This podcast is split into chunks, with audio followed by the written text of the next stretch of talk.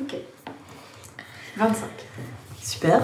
Est-ce qu'il y a des trucs qu'il faudrait refaire? Bah pour toi, je referais le prologue, comme ça Ouais, on ouais, plus dedans. Ouais, ouais. Tu vois le Ouais. début du truc. Super. Comme Allez. ça, t'es. Oui, ouais. On y va? Bien, c'est parti.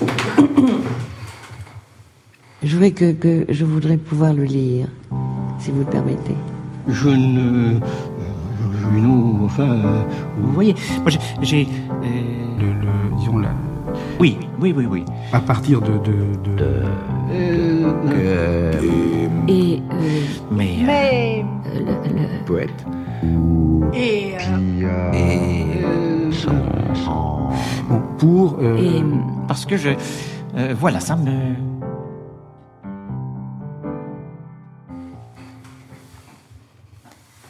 Tu me dis, tu connais cette langue, mais nous ne connaissons pas cette langue.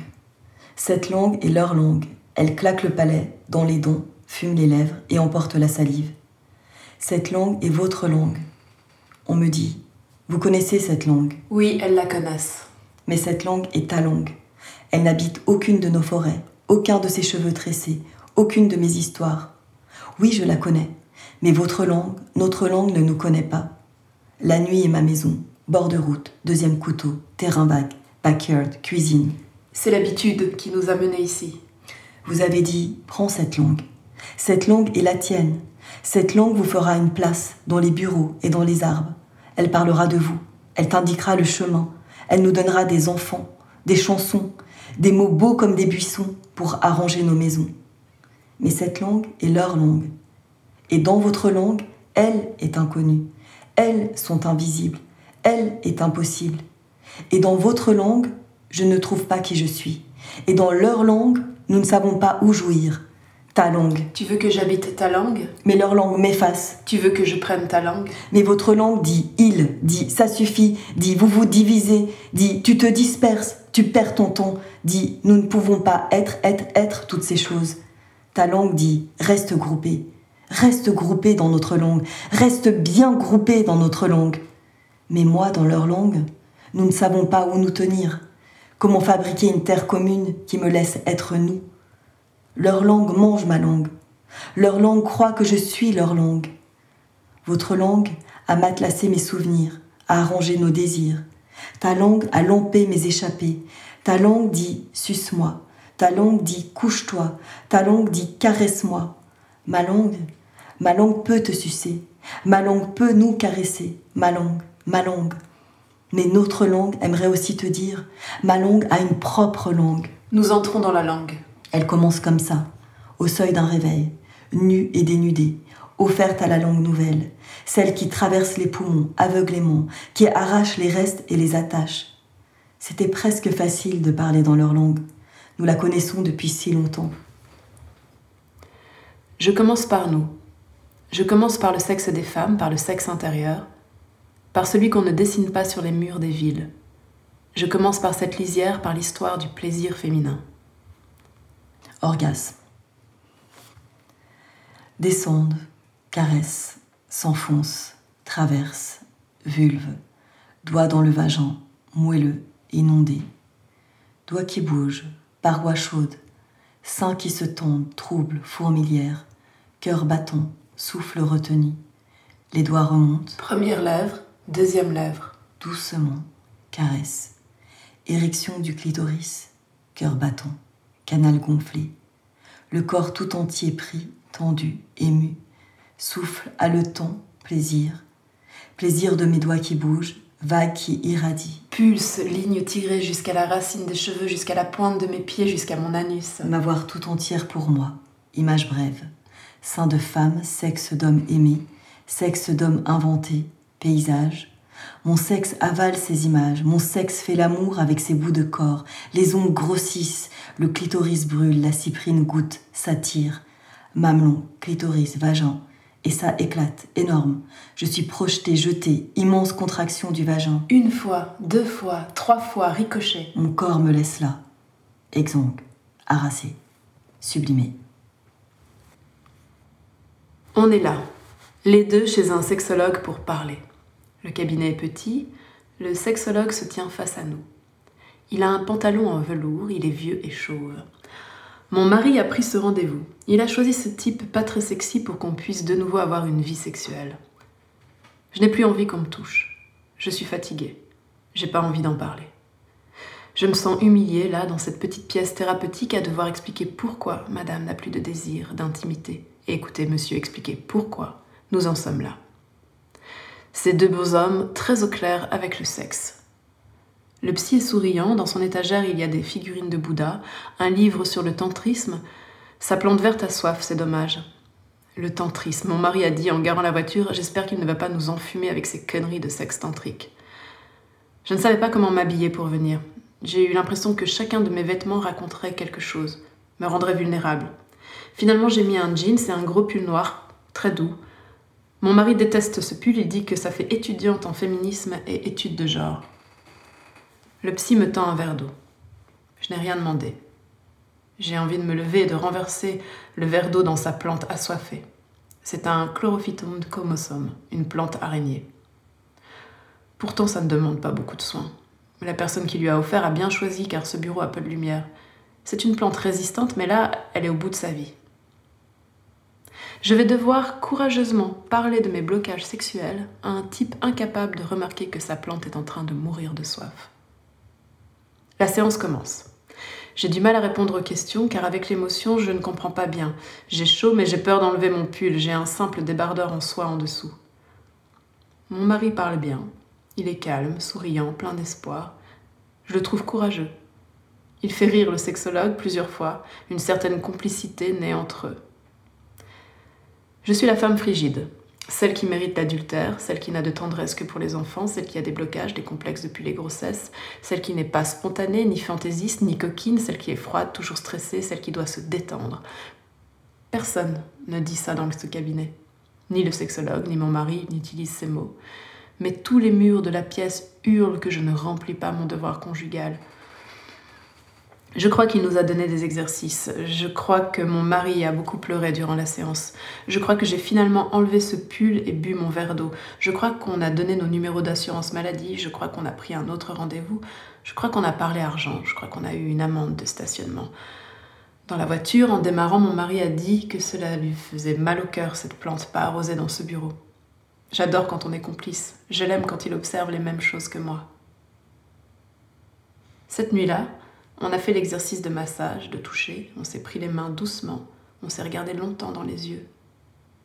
Puis d'un coup, mon mari m'a retourné et a collé son érection contre mes fesses. Il m'a pénétré et moi, je me suis concentrée sur le chlorophytum comosum, la plante araignée au milieu des figurines de Bouddha, en attendant que ça passe. J'avais rendez-vous pour un de mes enfants. Je n'aime pas les hôpitaux, je n'aime pas les protocoles. J'étais là dans un box L'infirmière était déjà passée, on attendait le médecin. Et elle est arrivée. Je ne peux pas dire comment, je ne peux pas dire si je l'ai vue, si j'ai vu ses cheveux noirs ou son visage, si j'ai vu ses mains. Je me souviens qu'elle portait des crocs. Et je me souviens m'être dit, ce n'est pas grave si elle porte des crocs. C'était brutal, comme de rentrer dans un mur, comme de se prendre du jus. J'ai brutalement désiré cette femme. Sans qu'elle ne dise un mot, sans que je ne sache rien d'elle, sans jamais avoir été attiré par une femme. C'était du hors-circuit, Hors réseau, hors cerveau. hors pensée. C'est le corps, le désir du corps, qui a envahi brusquement toute la pièce. C'est le corps qui la voulait. Mais je n'ai rien dit. Je ne sais plus comment s'est passé le rendez-vous. Ça me vulve tout ça. Pas toi? Moule poilu, poche à bite, garage à bite, rideau de viande, sandwich au steak à moitié mangé, lièvre éventré, Gazon, sac à foutre, poubelle de boucher, plateau de fruits de mer, quiche au poisson poilu, porte-monnaie à saucisse, kebab mal rempli, huître barbu. Et si on disait plutôt, comme dans le livre Vagina, lotus doré, tonnelle parfumée, les portes du paradis, La perle précieuse, temple, fleur de passion, portail paradisiaque portail de jade, vallée mystérieuse, trésor. ou vagin vigilant. Dans ma rue, quelqu'un a écrit Vagin vigilant. Quand je vois ce graffiti, c'est comme si mon vagin s'allume. Et je sors avec mon vagin vigilant. Je ne suis pas sûre s'il s'allume pour voir ou pour être vu. Mais mon vagin vigilant me donne la sensation d'avoir revêtu une superbe armure. une armure en poil de pubis. La honte. Elle m'empêche, me retient. J'ai cette peur mélange de poisse et de pudeur et de honte. Cette garce qui vient bloquer mon désir. J'éteins la lumière. Baise toujours dans le noir. L'humiliation pas très loin. Le ridicule me regarde. Je ravale tout. Je veux du cul sale, du cul dégradant. Non, je veux juste du cul différent. Mais je ne dis rien, gorge et vagin noués craignant d'être dégradée, trop vulnérable, rester une femme respectable, de celles qui jouissent dans un couinement de mouette, étouffant leur orgasme tonitruant à en faire tomber les murs. Que va-t-il penser? Je ne peux pas perdre son respect, c'est trop cher payé. Et lui, lui, il glisse ses doigts tendrement dans ma culotte. Nous sommes blottis doucement en cuillère. Je devrais être contente. Si je pouvais, je hurlerais. Retourne-moi, écarte-moi, pénètre-moi profondément. Lui continue à trifouiller mon sexe. J'ai honte. Je hurlerai. Attrape-moi, saisis-moi-le et retourne-le violemment. Lui continue de me caresser la nuque. Je m'ennuie. Je hurlerai. Serre-moi un peu là, chevauche mes hanches, plaque-moi sur le carrelage froid. Lui continue de me sucer lentement l'oreille. Je m'agace. Je hurlerai. Je suis ta soumise, ta petite pute, ta salope, mon maître, punis-moi. Lui continue de me mordiller. J'hésite. Viens par là, parle-moi, décris-moi. Lui continue de me l'échouiller. Je tente. Attache-moi, soulève-moi, remplis-moi, j'assume.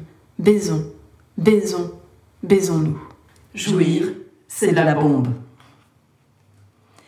Si on se laisse aller, si on jouit, on ne sera plus là pour écouter les problèmes des amis, pour enlever les poux. Si on jouit, on va pas finir le boulot, on va oublier l'heure du bain, le rendez-vous chez l'avocat.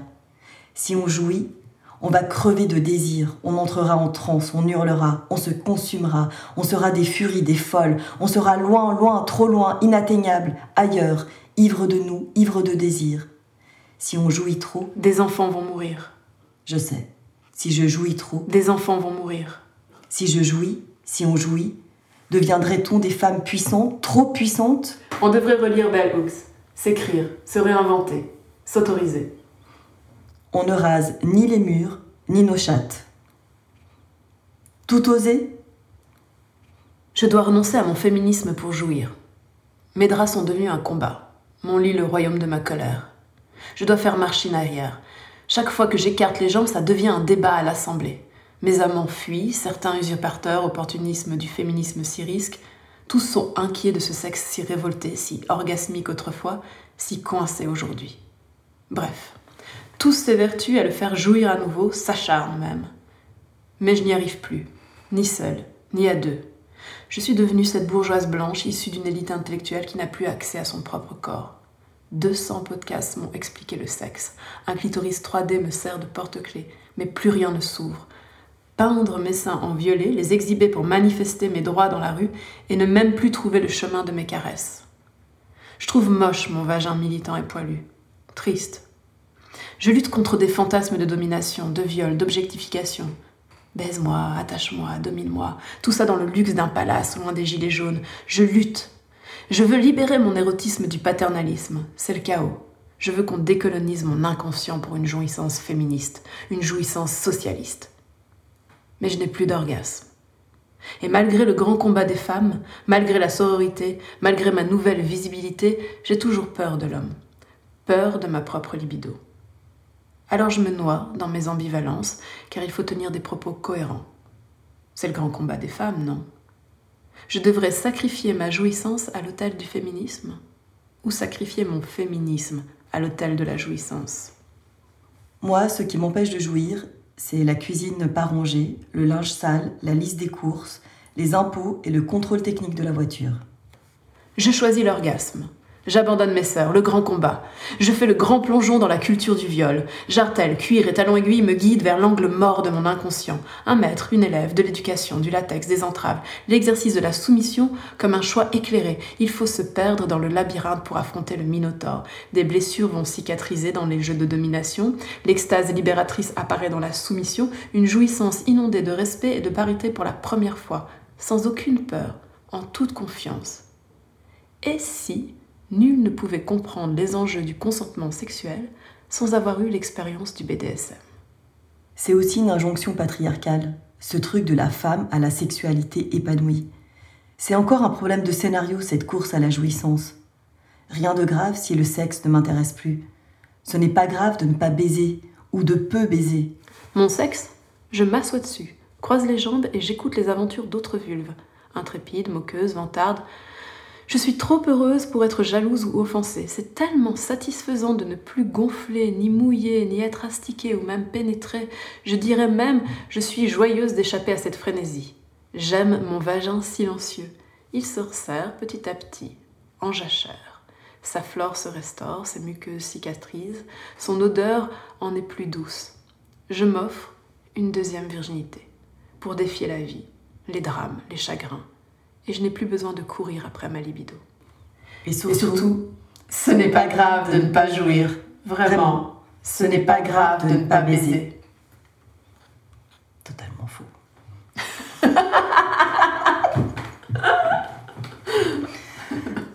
La langue. Vous entendez comme elle bouge? Elle a toujours bougé. Mais là, elle est vraiment libre de bouger. Tu entends comme elle explore? Comme elle veut tout? Comme maintenant elle veut tout. Comme elle se tient curieuse, intriguée, avide. Vous entendez comme elle cherche Comme elle s'attarde.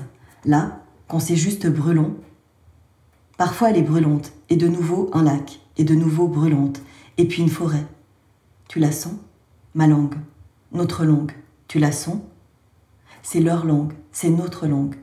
Notre langue mêle ta langue, notre langue mêle votre langue. On est en langue, on a pris langue, on est enlangué. Et ça s'en mêle, ça se mêle, ça mêle. Nos langues glissent, Vous sentez? Nos langues aiment les collines, nos langues aiment descendre et remonter les pentes, nos langues aiment rouler et lécher, nos langues soupirent, nos langues aspirent, nos langues, nos langues, nos langues, nos langues sont vulviques, nos langues sont cypriennes. C'est notre langue. Notre langue gonfle sous les courbes, enfle sous les angles, défonce les contours, les socles, les portes. Notre langue prend tout.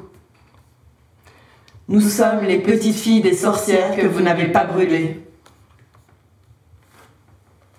Le conte, mythologie de la femme au sein refait.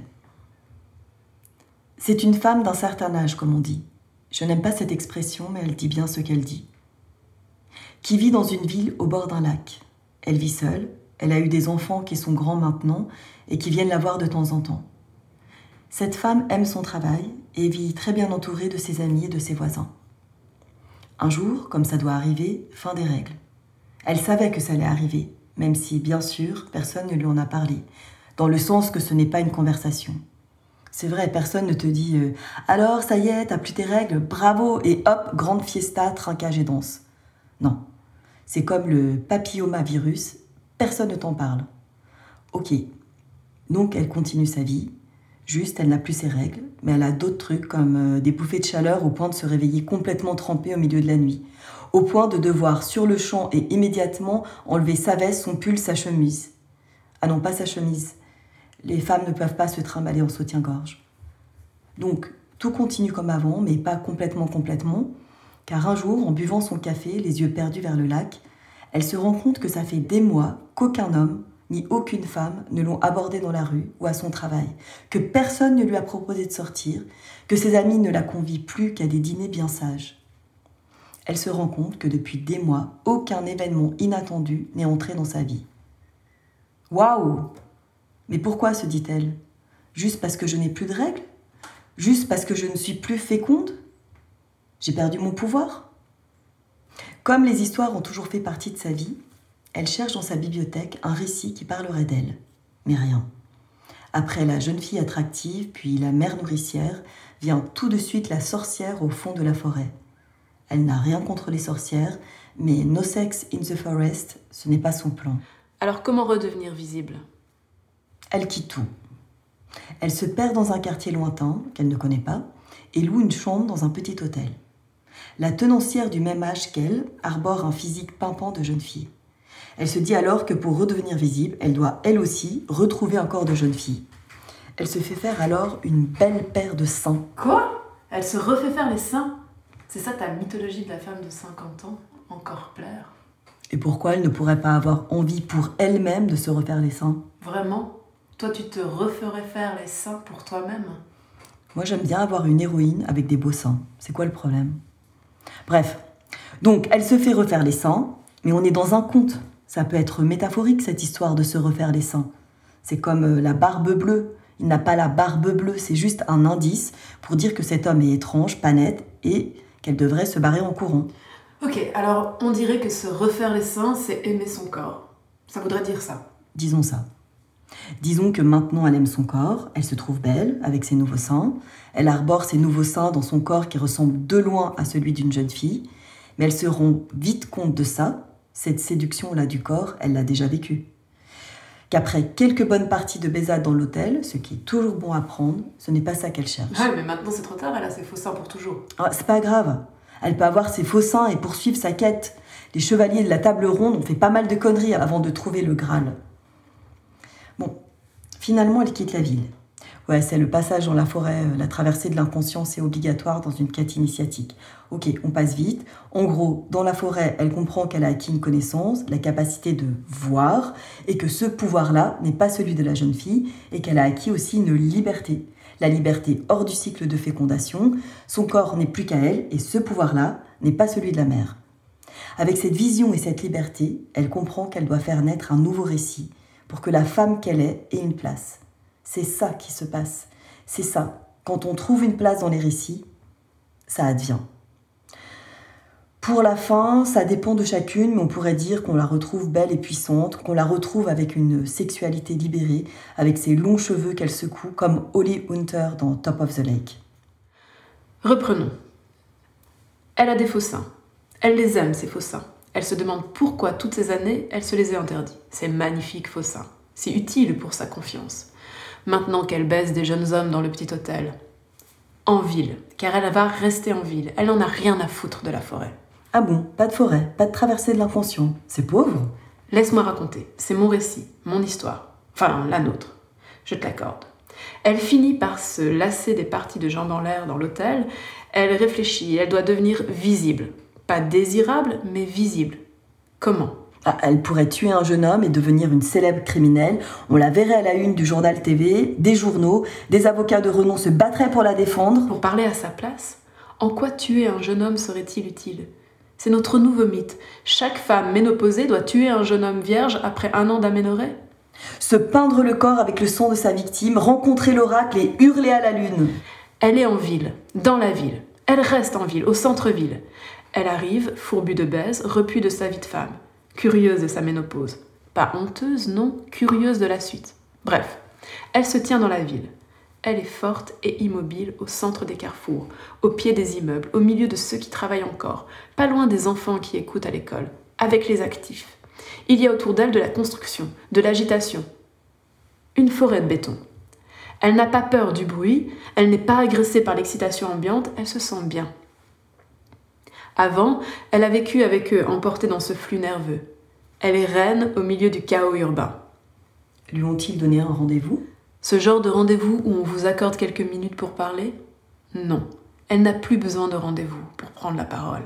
À présent, elle peut parler quand elle veut, comme elle veut. Elle brandit un texte. Oui, et les pages sont ensanglantées, rouges de sang de son amant puceau qu'elle a sacrifié. Si tu veux, elle commence à lire, sans micro, dans le passage, là, au milieu des badauds, des promeneurs de chiens, des gamins en skate, trottinettes, joggeurs et de toutes ces fichues poussettes. Elle pose sa voix sur ces mots. Une personne s'arrête, puis une autre, et encore une autre. Elle tient fermement son feuillet, ses seins sont superbes, elle est puissante, les gens l'écoutent, et elle lit son texte. Du Jean-Paul Sartre? Non, son texte. Elle a une histoire à raconter. Sa voix résonne dans la ville. Elle est lumineuse. Elle captive une assemblée. De femmes? Les hommes s'arrêtent aussi. Ok, Super. je pense que c'est bon. Qu'est-ce Ouais. que t'en penses, toi? Il y avait d'autres choses qui te. non, c'est cool d'avoir repris ce truc. Oui, comme ça, le début, tu vois. Ouais, il est euh, plus ouais, dedans. Super. Euh... Bon, après, tu mets tout dans le désordre, on s'en Ah, fout, de toute façon, C'est de l'orgasme, quoi. Tu peux aller prendre ton train. je peux même faire un café, du coup.